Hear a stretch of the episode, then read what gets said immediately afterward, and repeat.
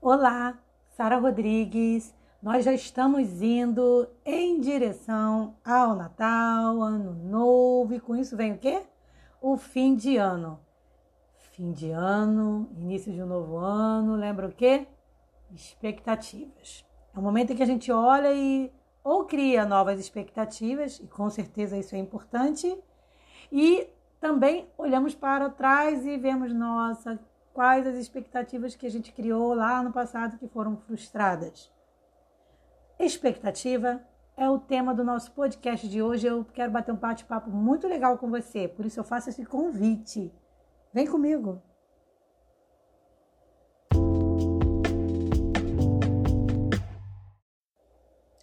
Uma das coisas que move a vida de um cristão é a expectativa no futuro. O cristão ele sempre fica e vive olhando para frente. O cristão não pode ficar olhando para trás, a não ser como num carro quando a gente dirige ali olhando para os retrovisores. Então, a gente dá uma olhadinha e volta, mas o nosso foco está sempre no futuro, no que virá. Só que a gente tem que ponderar isso. E por isso eu decidi falar com você hoje sobre expectativa. A gente, a gente como eu falei na chamada, né? A gente está indo para o final do ano, então a gente está nesse momento no final do mês, indo para o final do mês de dezembro. Dezembro é um mês que a gente pensa muito em expectativa sobre o que se passou, o que virá, o que a gente vai fazer, o que a gente fez e não se concretizou, enfim. Então, se tem um mês que a gente analisa a expectativa é o mês de dezembro. Mas o que, que é expectativa? Expectativa é a gente é, ficar aten atencioso, na, me na melhor forma de dizer, ao que a gente quer que se realize. Então, criar expectativa é acreditar de verdade que alguma coisa vai acontecer. Pode ser, por exemplo, a, a, espera de uma notícia que vai chegar, uma notícia boa, que você está ansioso, está com expectativa.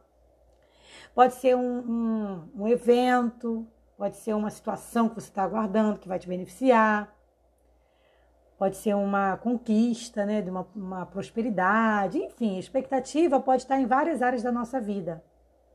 Pode ser no trabalho, quando você aguarda uma promoção, ou se você é dono do teu empreendimento, você está com uma expectativa de que aquele mês as, as vendas vão ser melhores, né? De que naquele momento é um momento melhor para o seu negócio.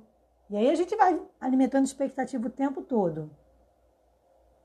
O que não pode acontecer é a gente. São duas coisas no meu ponto de vista. Primeiro é a gente colocar a nossa expectativa nas coisas erradas.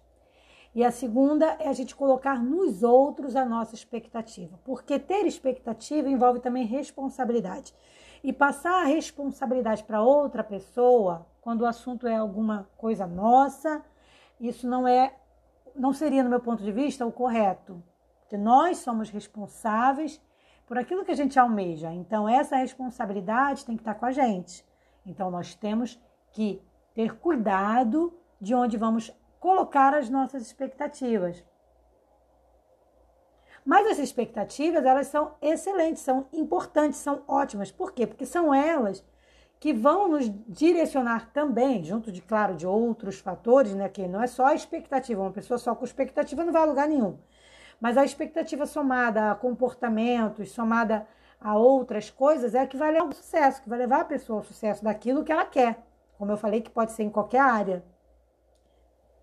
Não dá pra gente fazer um bom planejamento se a gente não criar também expectativa, né? Então a expectativa ela não é vilã, não. A forma como a gente lidar com a expectativa é que vai fazer a diferença.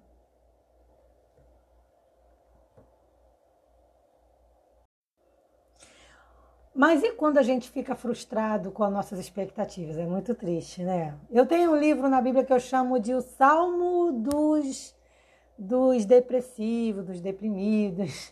Eu falo isso brincando, claro. Que é Lamentações. O livro de Lamentações é um livro que fala muito sobre o, a tristeza de uma expectativa frustrada. Veja como exemplo o texto base de hoje, que está em Lamentações 3,18. O que, que ele diz? Ele diz assim: Por isso digo, meu esplendor já se foi, bem como tudo o que eu esperava do Senhor. Olha que triste, né? É um texto triste.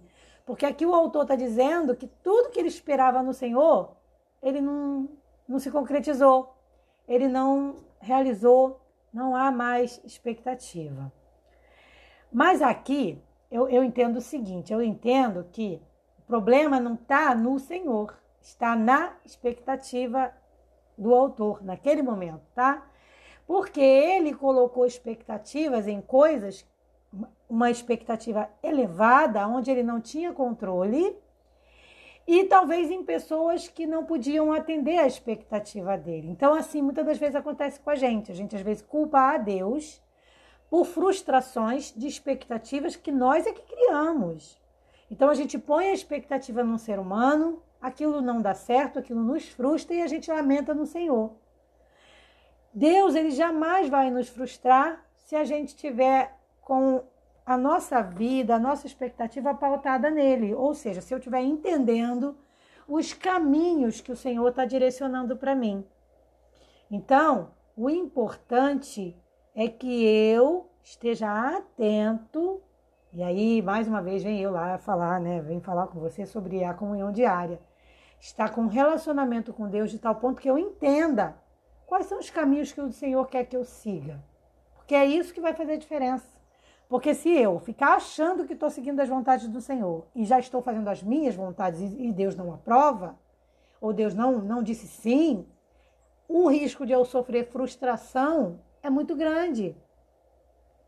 Agora, como eu falei, a expectativa ela é boa. O que está errado aí, nesse caso do autor, é a maneira como ele é, funcionou ali com a sua expectativa. Ou melhor, como a sua expectativa funcionou para ele. Então, o nosso relacionamento com nossas expectativas precisa ser bastante inteligente, bastante maduro, não pode ser infantilizado. Ter expectativa é bom e é necessário, mas você precisa estar no controle das suas expectativas.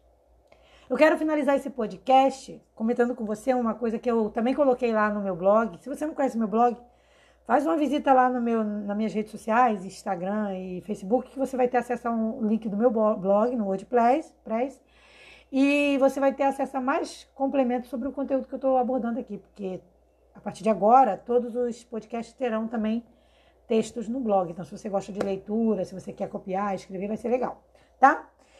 E lá eu comento sobre, não sei se você já ouviu falar, sobre uma teoria de Victor Vroom, onde ele fala da teoria da expectativa, também conhecida como teoria da expectância, onde ele explica que os, o comportamento das pessoas no local de trabalho, mas isso também se aplica a várias áreas da nossa vida. Então, a pesquisa sugere que a motivação no trabalho ela depende de fatores como, por exemplo, expectativa, instrumentação e valência. Então, ele acredita de verdade que o desempenho de uma pessoa vem após ela imaginar que como será o evento futuro. Então, ela acredita, ou melhor, ele, ele acredita que a expectativa dessa pessoa colabore muito com a motivação que ela vai desenvolver. Então, nossas, você vê a, a importância disso daí, do cuidado, né? As nossas expectativas vão desenvolver o quê? Comportamento, vão nos motivar. Então, por isso, você veja que a, expectativa, ela, ela, pode ser usada para o bem ou para o mal. Por isso que você vê, às vezes, pessoas bem-sucedidas no mal que fazem, porque elas também criam expectativas. Então, a gente tem que entender que expectativa não é só coisa para o bem. Às vezes é usada para o mal. Então, eu tenho que ter cuidado com a expectativa. E eu tenho que ter cuidado aonde eu estou colocando a minha motivação. Mas a expectativa, ela não é o único elemento, mas ela vai, junto com outros elementos, colaborar para a sua motivação e para a minha. Por isso eu gosto de deixar claro, independente do que a gente crê ou não, independente de a gente acreditar ou não em teorias como a de Vroom, é importantíssimo a gente cuidar de onde, quando e como estamos desenvolvendo as nossas expectativas. Então a gente tem que estar atento em colocar as nossas expectativas no lugar adequado, no lugar certo, onde está a nossa fé. E finalizando esse podcast, sem esquecer, claro, daquele tão famoso e conhecido que ajuda muito a gente a evitar a frustração, que é o famoso plano B, que para quem é do marketing, né, para quem se formou em marketing como eu, é conhecido como plano de contingência. Então, ter sempre um plano B é muito importante para evitar que você se frustre nas suas expectativas. Bom, por hoje é só, eu vou ficando por aqui e desejo para você aí um dia super abençoado. Se você for desenvolver expectativas, porque com certeza você vai, porque a gente não consegue passar o dia sem criar alguma expectativa, mas que a sua expectativa e a minha estejam na direção do caminho que Deus espera para nós. Um forte abraço e até o nosso próximo podcast. Paz.